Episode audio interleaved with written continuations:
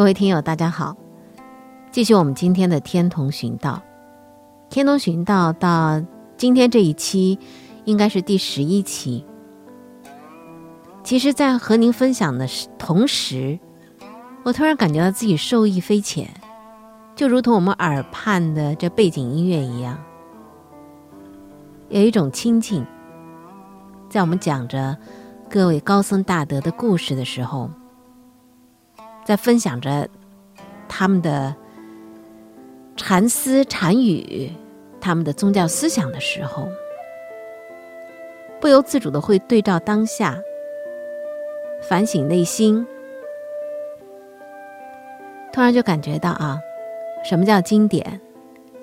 经典是可以流传的，时间越久，它所流传的这个精华越能够深入人心。对我们人类社会越有贡献，越有教益。这些高僧大德，他们离开我们已经是很多很多年了，但是他们的思想、他们的哲思、他们的造诣，依然在传承、传达。宗教是人类社会解决自身问题的最高阶的一个意识形态领域的内容。它是引导着人类朝着真善美和正确的方向而去的一盏灯。这是慢慢的啊，天童寻道实际下来之后，也让我感觉自己特别受益的地方。那么今天第十一期，我们还是要来跟您讲一些高僧大德的故事。正是因为他们的存在，也让我们感受到了他们的思想的精华如珍宝一般继续传承。和流传到现在，天童禅寺，他当时在南宋时期已经作为是禅宗的五山之一了，地位很高。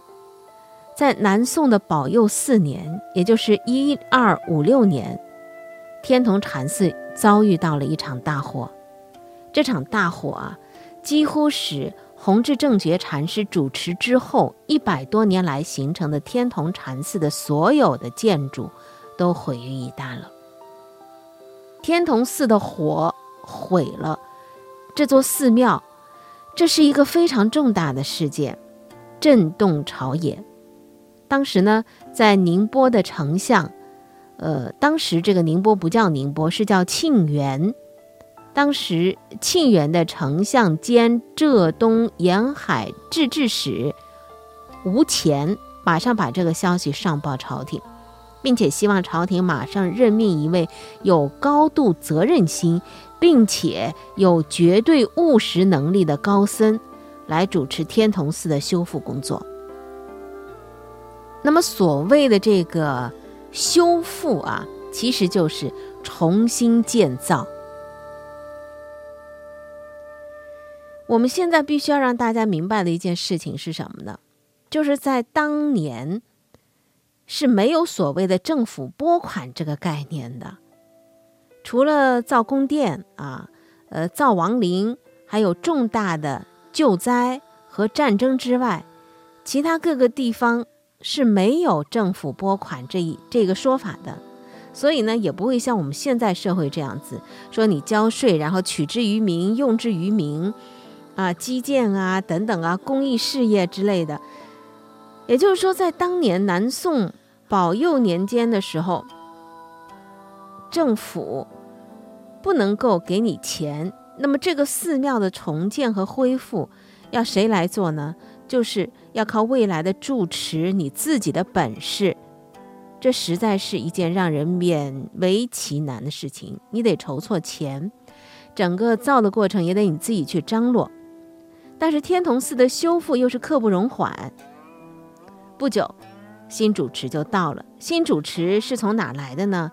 是健康蒋山的太平兴国寺过来的。那么太平兴国寺是今天的南京的灵谷寺的前身，名列十刹之三。那么根据这个官寺的等级的制度啊，嗯，怎么来理解？刹跟山呢啊，主持十刹，到主持五山，天童寺是五山禅宗五山之一嘛。嗯，这个从级别上来讲，这个身份算是晋升了，提拔了就是。那么新来的住持年纪也不小了，五十五岁。史书上说他是携一钵一囊至，就没有随从，也没坐车乘轿，肩上背着个布包袱，手里托着一个化缘的钵头，就千里迢迢从当时的呃健康，现在的南京啊，到了我们宁波的天童寺。天童寺是一片废墟啊，全毁了。他要来。中心名列五山的这座高规格的佛寺，就一个人带着个包袱，捧着一个钵头就来了。这个和尚名字叫别山祖智。他到了天童以后的日子，史书上呢只有十六个字来记述他：服毛以居，风餐露宿，力粮以充，从不告劳。一位曾经身居什刹住持的宗教领袖，在这个佛寺烧毁之后的一片废墟之上，他做了什么事儿呢？默默地搭起了一个茅屋，非常安静地安顿了下来。住的是茅草屋，吃的是粗粮糙米，身处在山野村外，和僧人们日日化缘，来弘扬自己心中的宏愿。但是呢，他没有，呃，抱怨，非常的平静，很宁静的安居了下来了。这就不能不使当时遇到了这场火灾的众僧人们，在惊讶当中增加了一些信心。你看，你看，我们的住持都是这样啊，身体力行，没有叫苦叫累的话。佛寺还没有建起来，但是佛寺上头的那些野草。春风吹又生啊，风长着，已经覆盖了昔日的恢宏的最后的痕迹。所有人都几乎觉得要泄气了。没有人知道，这位别山和尚他怎么能够依旧守着他那一份安宁的心态和平静的、不温不火的那种信心。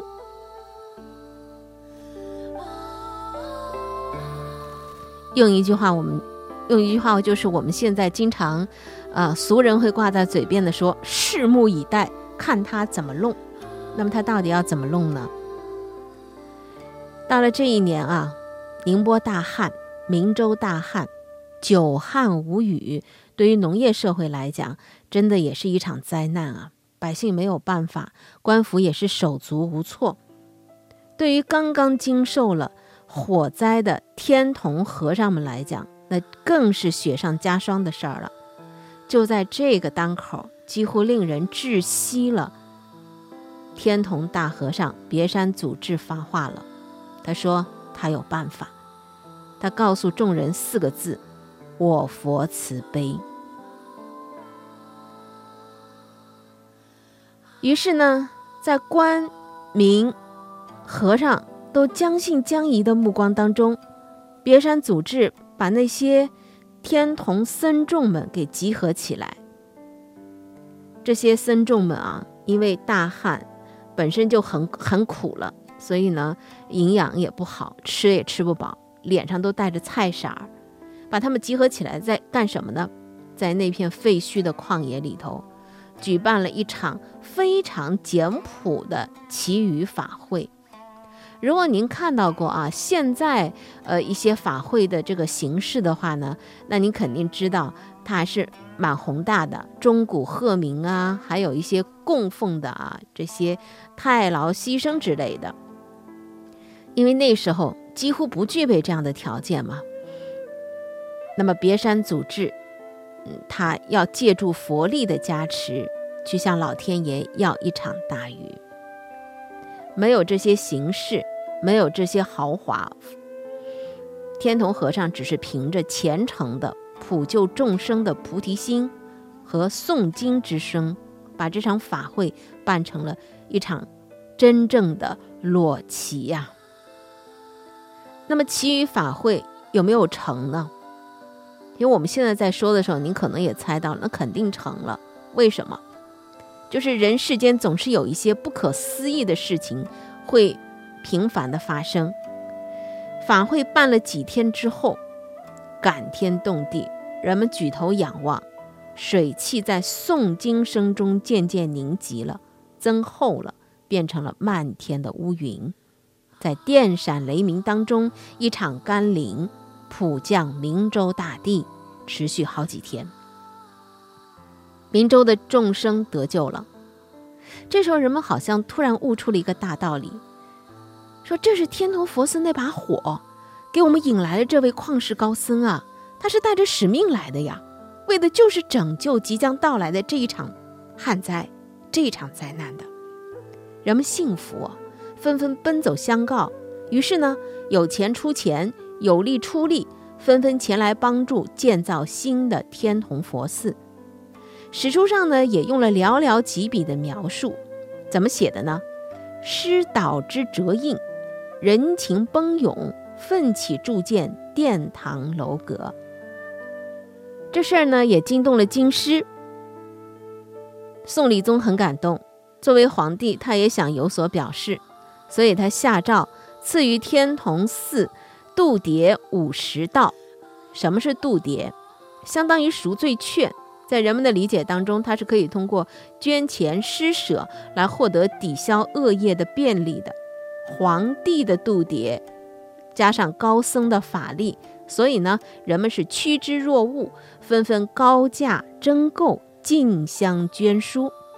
五十道度牒，基本上就解决了修复天童寺的资金。于是呢，别山祖治只用了不到三年的时间，就使天童与殿相社轮换一新啊！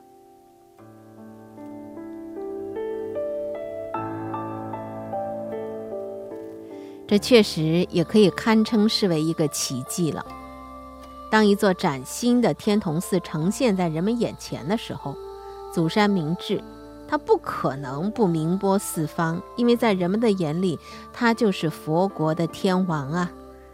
所以明州的老百姓都尊称他什么呢？智天王。智天王他是四川人，四川顺庆人。七岁那年呢，有一个和尚路过他们家，看了这孩子啊，长得那个样貌非同平常的儿童，所以就跟他家里人申请。说你这个孩子，要么让我带走吧，我带在身边培养他，做一名行童。这和尚呢说的特别的诚恳，家里人呢居然也同意了。所以这孩子七岁时候就跟着这位法师到了佛寺。这位法师的名字叫少印。少印先教他唐代华严宗五祖高僧宗密大和尚的圆觉序，没想到啊。师傅刚刚讲完，祖智呢就脱口而出，他能背了。到了十四岁那年，他剃度为小沙弥；十九岁，他到了成都昭觉寺学禅。当他听到僧众在诵读六言禅师的语录的时候，他就一路化缘到了江苏去投奔六言，然后呢又行脚到江浙一带遍访名师。最后投到了雪窦山伟大的无准师范禅师的名下。我们为什么说是伟大的无准师范禅师啊？因为他有南宋佛学泰斗之称，他主持过天下第一禅寺径山万寿寺，他的法脉啊可以上溯到杨岐方会。无准师范。一见到别山祖智，几句话之后就知道这一位是个大法器呀。然后呢，就言以教诲，棒喝教下。毕竟是高僧门下，别山很快就得以造就了。他以后说过：“他说我以前使用的禅法都是死法，见到此翁之后，意思说见到这个无准师范啊之后呢，使行活路。”这是非常真实的心得。什么是死路？用今天的话说呢，就是只有剖析、批判，看得出病，但是开不出方。自从他看到了无准师范之后，别山才开始真正的领悟，见到真正的本心。那么，什么是活路跟活法啊？就无准师范他所倡导的活路和活法是什么呢？因为无准师范他的那些后学有一些非常朴素的特点，他们是宗成了灵济禅的一字现成的旨趣。就是从那些很玄虚的东西当中给解脱出来，走向平时的生活。和尚首先是人，做好平凡、高尚、圣洁的人，才可能直指道心。这就是无准师范所倡导的活路和活法。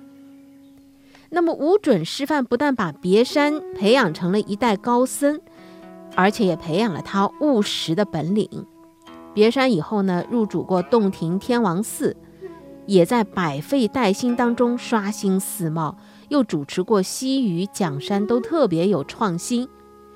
如果有人问别山组织为什么兢兢业业于佛事，他有一次在生座说法的时候呢，做了一首上堂诗，这首诗其实也就做了回答。诗写的什么呢？老汉生平太脱空。将无作有狂言龙，灵清一语方真实，也是舍离饭后钟。意思是说，我今天说一句真话。所谓佛法，就是和尚的饭后钟声。饭后钟这是什么意思啊？它其实有一个故事，就是这个故事是说呢，唐代的王勃，呃，少年的时候呢，孤贫。所以他客居在扬州惠明寺木兰院，随着那些僧人们啊吃白食、吃僧斋，时间久了，就遭到众僧的厌恶了。那些僧人呢，就故意在吃完饭之后才敲钟。王波呢，闻到钟声响了，然后去吃饭，扑了一个空，人家吃完了。所以呢，他就在这个墙壁上题写了“上堂已了各西东，惭愧蛇离饭后钟”，写了这样的诗句。所以后人呢，就把呃四钟敲响的时候，斋饭已经结束的饭后钟，来作为贫穷落魄、遭受冷遇的典故。那么别山。他在他这个上堂诗当中，借着饭后钟来说明的是，即使所谓的真话也是扑空，也就是说真谛说不得。也许这正是他一生反复参悟的一个话头。真正的高人，有的时候是寂寞的，想想也是啊。因为人要具有大智慧，走到后来的话呢，他不可能是众生喧哗、众人拥堵而聚集的，那怎么能够叫大智慧呢？在芸芸众生当中，能够看得特别通透、特别明白的大智慧的人，他的内心真的是孤独的。真正的高僧是寂寞的。那么，之所以要留在娑婆世界，只因为他所发的菩提之心。别山组织另外有一个法语颂诗，诗写道：“风前一曲动离情，吊鼓无人贺得成。自唱自斟还自饮，至今犹自不心心。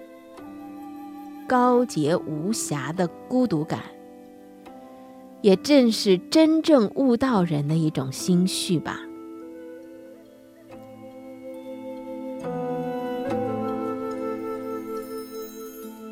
别山祖制复建天童寺和主持天童寺一共六年的时间，非常的用心着力，心力交瘁啊！到了一二六零年九月的某一天，他把众僧叫到了一起，口占一偈：“云淡月华新，木托山路古。”有天有地来，几个眼睛活。再过了十天，夜半时分，这位对天童寺复兴做出杰出贡献的杨岐禅第十代高僧插手而祭，享年六十一岁。